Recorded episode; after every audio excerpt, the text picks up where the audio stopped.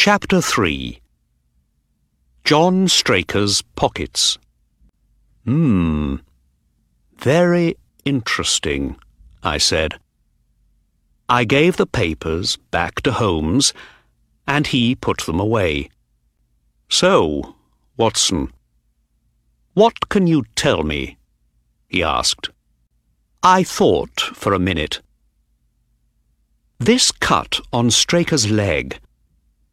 Perhaps he did it with his own knife. When something hits you very hard on the head, and you have a knife in your hand, it can happen, you know. Very good, Watson.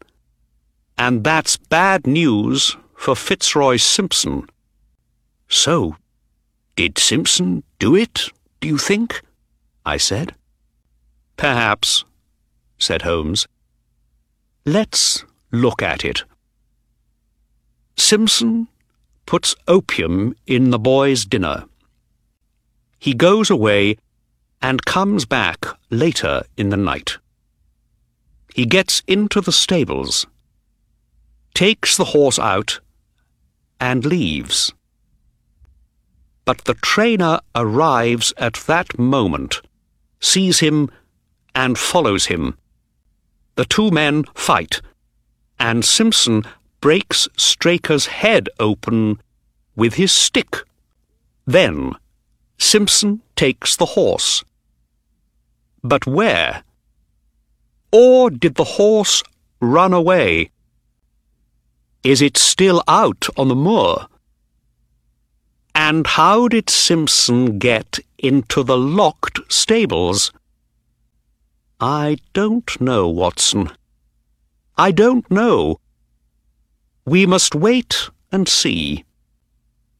When we arrived at Tavistock Station, two men came to meet us. Inspector Gregory was a tall, slow-moving man with blue eyes, and Mr. Ross was small and quick. He was the first to speak. Very pleased to see you, Mr. Holmes. The inspector here is working hard, but we need help. We must find poor Straker's killer, and I want to find my horse. Is there any news? asked Holmes. Let's talk on the way, the inspector said. I'd like you to see everything in the daylight. We were soon out of the little town and up on the brown hills of the moor. Inspector Gregory thought that the killer was Fitzroy Simpson. Simpson was out in the rain that night. His suit was still wet on the Tuesday, he said. He had a big stick, and his scarf was in the dead man's hand. That looks bad, Mr. Holmes. Very bad. Holmes smiled. You need more than that, Inspector. The servant, Edith, spoke of an envelope. Did Simpson say anything about that? Yes. He said it had money in it. A ten pound note for the stable boy. What about this other training stables? At Capleton? Asked Holmes. Does Simpson have friends there? No, we don't think so. We went to Capleton, of course. Their horse, Desborough, is the second favourite for the Wessex Cup. And Silas Brown, the trainer, was not friendly with Straker. But we found nothing. When we arrived at King's Pyland, Inspector Gregory took us into the trainer's house. Straker's body is upstairs, he said. But we have here the things from his pockets and from the ground next to his body. Would you like to see them, Mr. Holmes?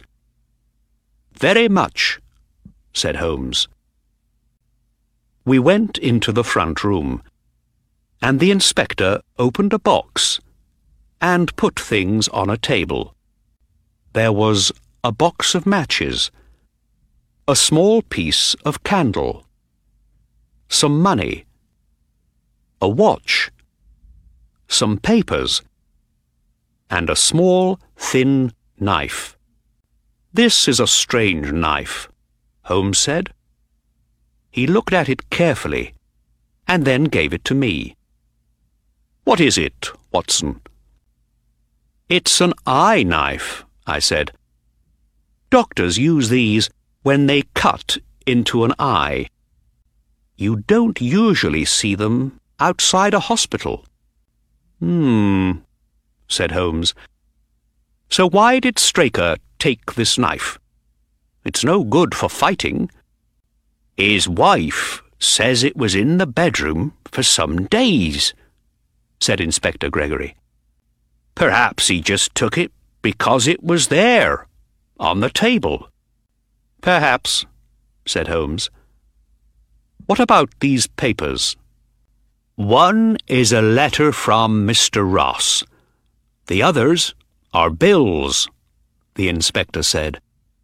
Three of them are bills for the horse's food, and this one is a bill from a dressmaker in London for a Mr. William Derbyshire. He was a friend of Straker's, his wife tells us. His letters sometimes came here, and Straker sent them on. Mrs. William Derbyshire is an expensive lady, said Holmes, looking at the bill. Twenty-five pounds is a lot of money for just one dress and one hat. He put the bill down and moved to the window. Inspector, can we go out on the moor now? Before the light begins to go? We left the room, and at the front door we saw a woman. She came up to Inspector Gregory and put her hand on his arm. Is there any news? she said. No, Mrs. Straker. But here is Mr. Holmes, the famous detective from London. We have him to help us now. I think I met you a month or two ago, Mrs. Straker, said Holmes. Let me see. Yes, it was in Plymouth, at a garden party. Do you remember? No, sir. That wasn't me. But I remember so well. You had a blue dress and a dark blue hat with white flowers on it. I don't have a hat with flowers on it, sir, Mrs. Straker said. Well, well, I am wrong, then. I am so sorry. And with that, Holmes followed the inspector outside. The four of us then walked past the stables and up onto the moor. After ten minutes, Inspector Gregory stopped. Here we are, he said. Straker's body was just down there. His coat was here on this small tree. On the tree, not on the ground? Holmes asked. Oh, no. It was on the tree, carefully away from the mud on the ground. Hmm.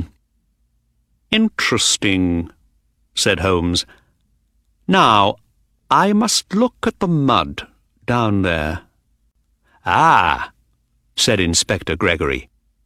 And to help you, I have here in this bag one of Straker's shoes, one of Fitzroy Simpson's shoes, and one of Silver Blaze's horseshoes.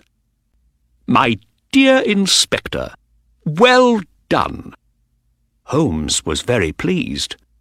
You think of everything. For some minutes, Holmes looked carefully at the ground, his eyes only centimetres away from the mud. Hello? he said suddenly. What's this? From out of the mud, he took a match, or a small piece of one. Now, why didn't I find that? said the inspector. I knew it was there, you see, said Holmes. You knew? But how could you know that? Holmes smiled, but did not answer. He then took the shoes, got down on the ground, and began to look at all the tracks in the mud. We stood and watched him. But after five minutes, Mr. Ross looked at his watch. Er, uh, this is very interesting, Mr. Holmes, he said. But is it going to take a long time? No, said Holmes. He got to his feet. I don't need to do any more here. Watson and I are going to take a little walk across the moor now. With the horseshoe. Mr. Ross looked at the inspector. Can we go back to the house and talk? I must take Silver Blaze's name out of the Wessex Cup race, and do it today. I think. Don't do that, cried Holmes. No, no, you must leave the horse's name in for the race. But, Mr. Ross began. Then he laughed, a little angrily. well, thank you, Mr. Holmes. Thank you for your help. See you later, then, at the house and he and the inspector walked away.